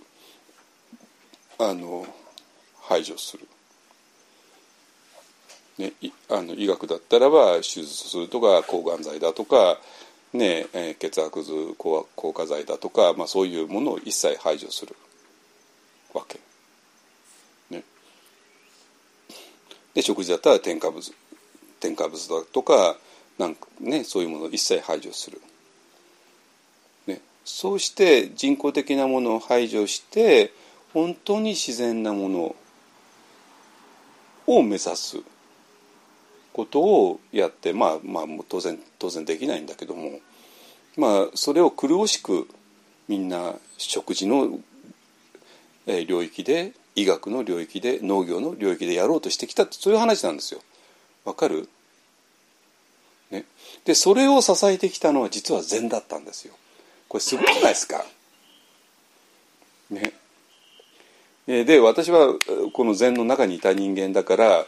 えーと、禅の周りにそういうのが全部取り囲まれていたのね。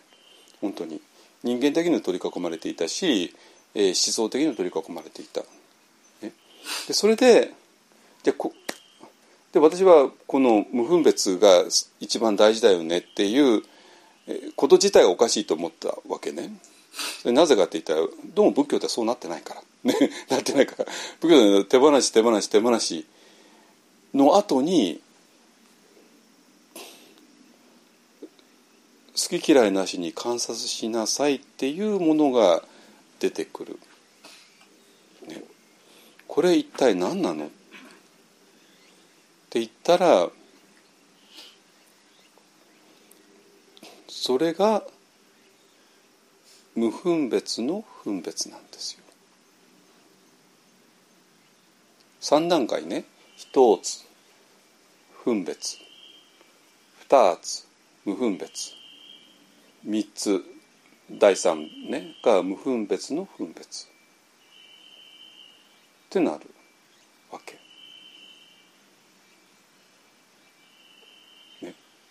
つまり、えーと、その分別を否定したして2番目の不無分別になって無分別になるとそこにあるのは自然だとか、えー、子供だとかねえー、そういうものなわけね。でとにかく分別が悪いからわけ。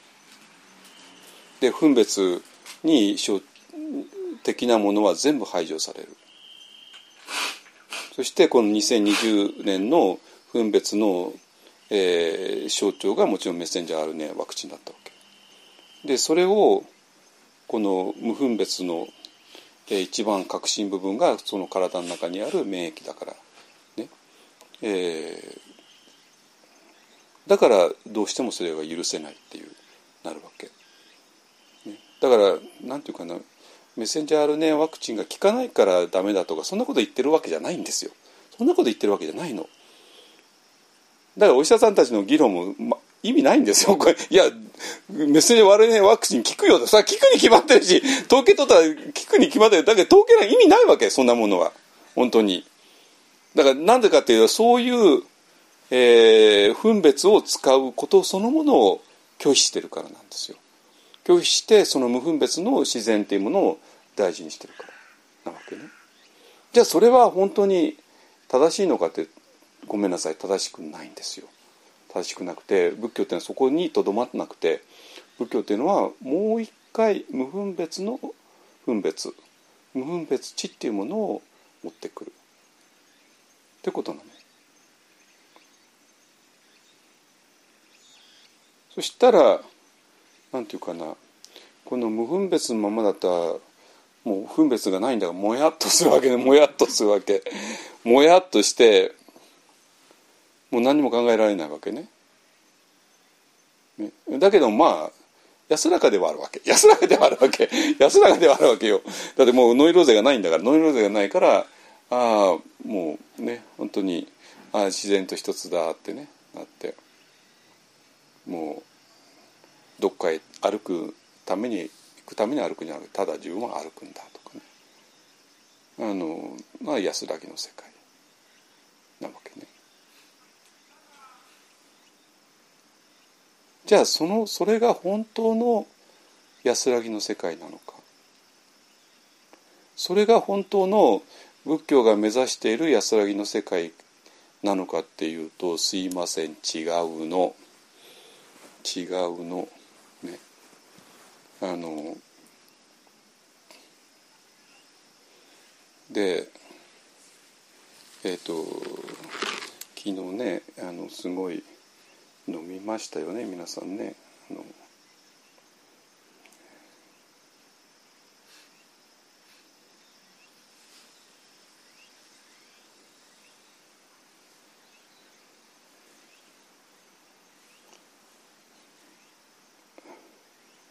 えっとこのまあえっと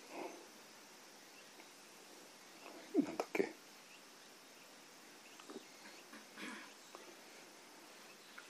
自然派自然派のワクチンのねあの女性の、えー、ちょっとツイッターアカウントがあってでその中にもドキドキするようなことあって、えー、まあこれもちょっとあの載せておくから見ておいてくださいね。えー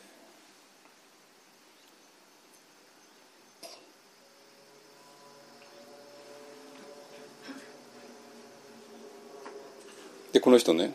えーとまあ、自然派反ワクチン思想の怖いところは先民意識をものすごくくすぐるところ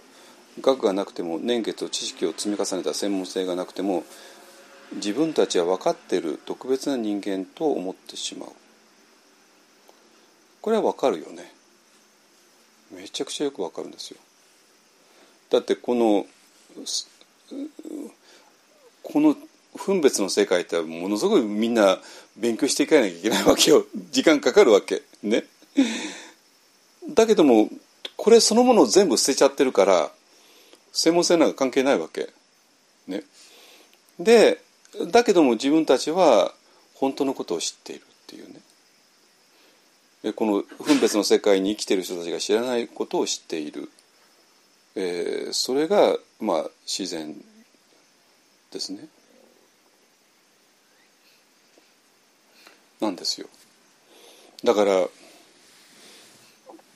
でそれでまあ例えば彼女はこういうことを言ってね。自然反ワクチン当時から反ワクチンに矛盾とか世間との乖離に疑問を拭えなかった。これでいいのかという不安が強いゆえに同調し合える仲間を求めたし反ワクチンであることが正しいという気持ちを強めるために反ワクチン反医療の本を読みまくったが納得できる内容は書いてなかったっていうね。はいそれはそうなんですよ。もしこっちの今言ったね自然が一番大事だよねってなった時にまあこれそのもの今から説明するけど間違ってるからあのでこの分別の世界ね、えー、とはこれはもちろん世間だから世間とはぶつかっちゃうからだから常にあの世間とぶつかることをドキドキあのしなきゃいけない。で今だったらもうワクチンなんか今まではそんなに大きな話題じゃなかったけど今はもう日本中ワクチンワクチンワクチンの時代だ時になってるからもう本当にもうピリピリしちゃってるでしょうね当然ね。もう誰とでももう多分もう口聞かないことになってる口聞いたとしてもワクチンについては絶対何も言わないっていうねことになってると思います。ね、でそのぐらい追い込まれてる。だけども自分たちが正しいなぜ自分たちは分別の世界ではない無分別の世界を知ってるからだ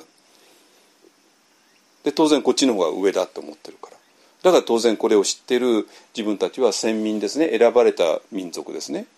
えー、だと思っている。この落とし穴なんですよ。わかりますかね。だからこの分別の世界に所属しているお医者さんたちが何を言うか届かないわけ。だってこっちよりかこっちの方が上なんだから。まあ医者が医者が馬鹿医者が何か言ってるよってねどうせ思ってるの。本当に。じゃあこれが正しいのかっていうとごめんなさい。正しくないの。正しくないのよ。いやもうこれ私これとどめさせるの私しかいないからとどめさしちゃうけどさこれ正しくないのよ。本当に。これ仏教じゃないわけ。これだけだったら。仏教っていうのはそのね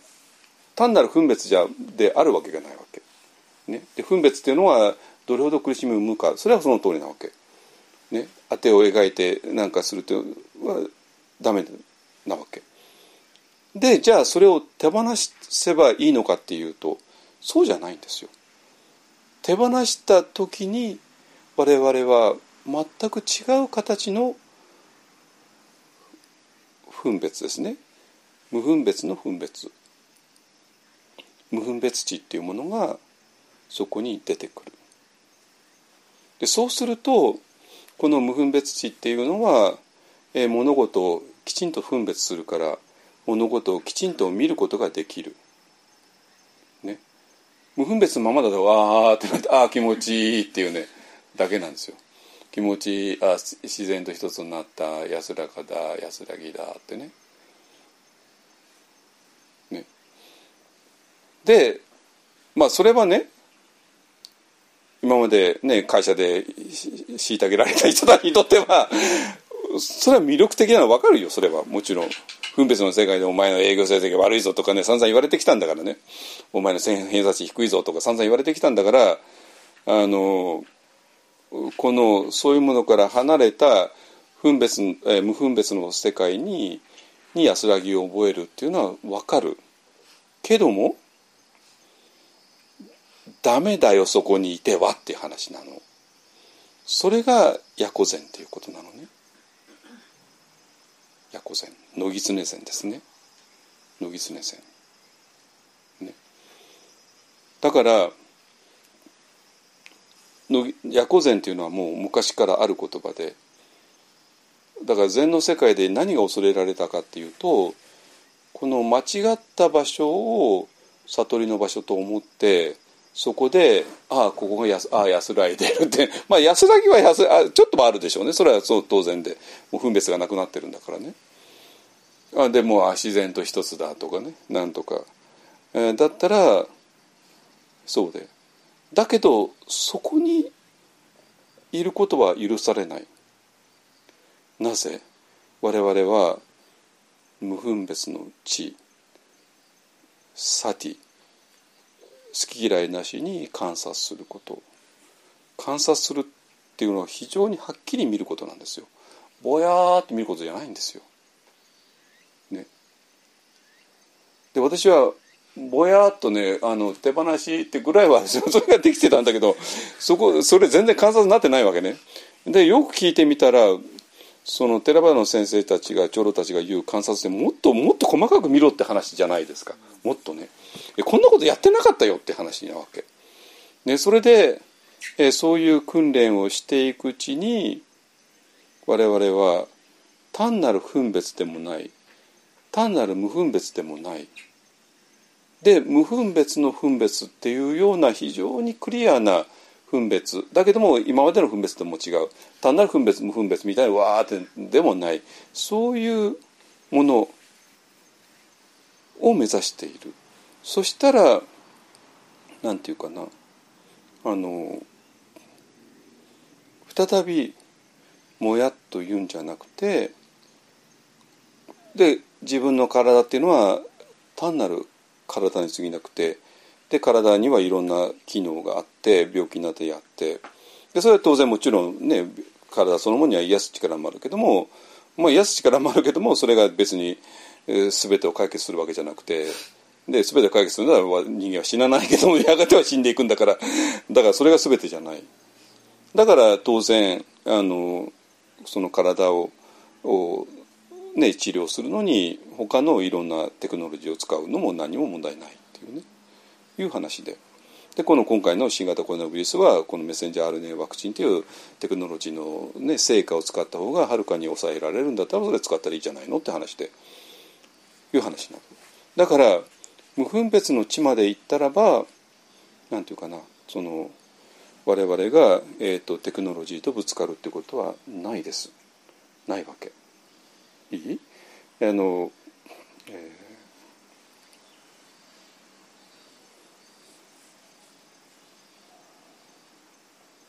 じゃあ我々はどういう存在なのって言ったら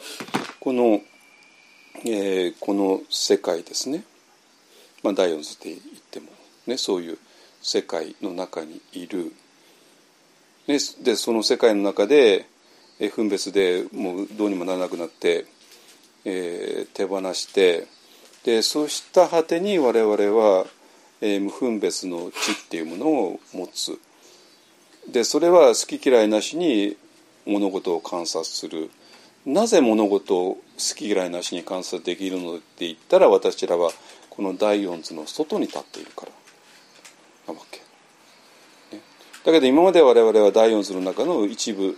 としてしか自分を見てなかったから、えーと、自分のアイデンティティを完璧に間違えていた。ね、だからそうするとこの第四図っていうのはあのなんか客観的にずっと続いているように見えて実はそうじゃないなぜかって言えばこれを作っているのは私だからっていう話ですね。えっ、ー、とちょっとねこのこの作ってるとか何とかについてこれちょっとちょっとあまりにも重たい問題なんでこれまた別の日に取り上げますけどもまあ今日はえっ、ー、とこの、えー、自然派のワクチンに、えー、を生んでしまったこの根本的な勘違いですね。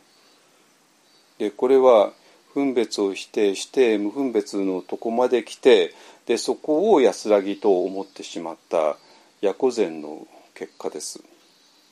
これは。だからあのこのツイッターの中でねあそれヤコゼンだって、まあ、あるドクターがいたんだけども、まあ、多分そんなに考えずに言ったと思いますけどもこれ本本質的でやっぱり、えーえー、自然派反ワクチンの本質はヤコゼンで。ヤコゼンっていうのはどういうことかっていうと、えー、安らぎはある場所なんだけどもでもそこで落ち着いてしまっては困るっていう場所に落ち着いてしまって。でそしたらそこは分別とは、えー、っと相反するから分別を否定するしかなくてでメッセンジャー RNA ワクチンも否定せざるを得なくなるっていうことででそれが今この時期に2021年の9月にやると,、えーと、公衆衛生上ものすごいダメージを日本に与えるっていうことで、ね、あの意見広告が子どもたちの未来を奪うなって言ってたんだけども逆ですね。あなたたちがやることによって子どもたちの未来を奪うことになるから。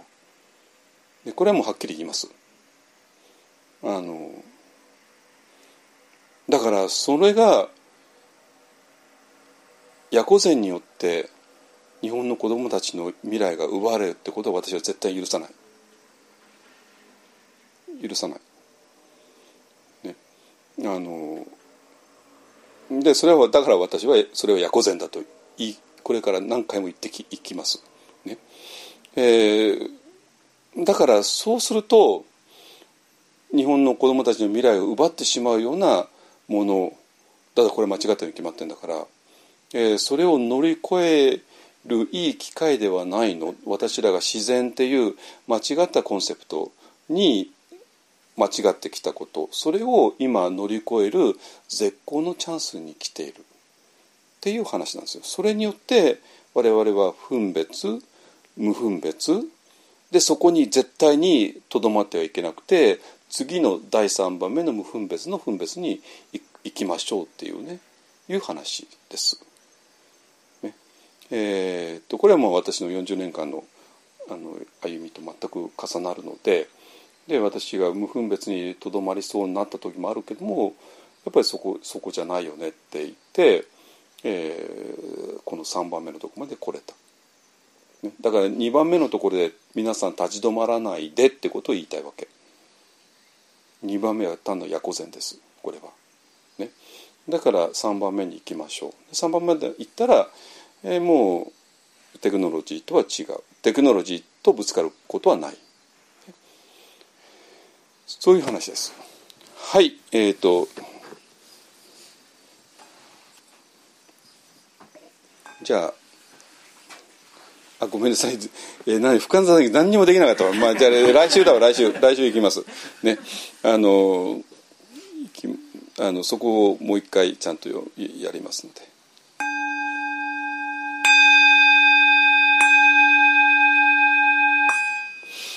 主上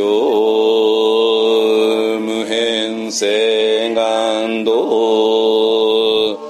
煩悩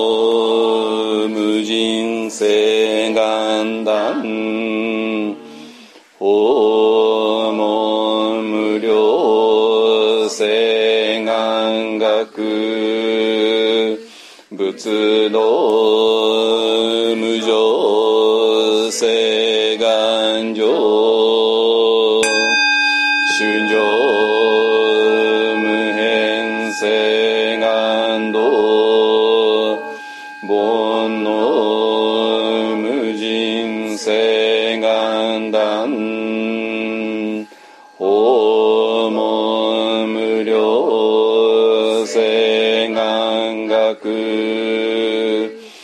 仏道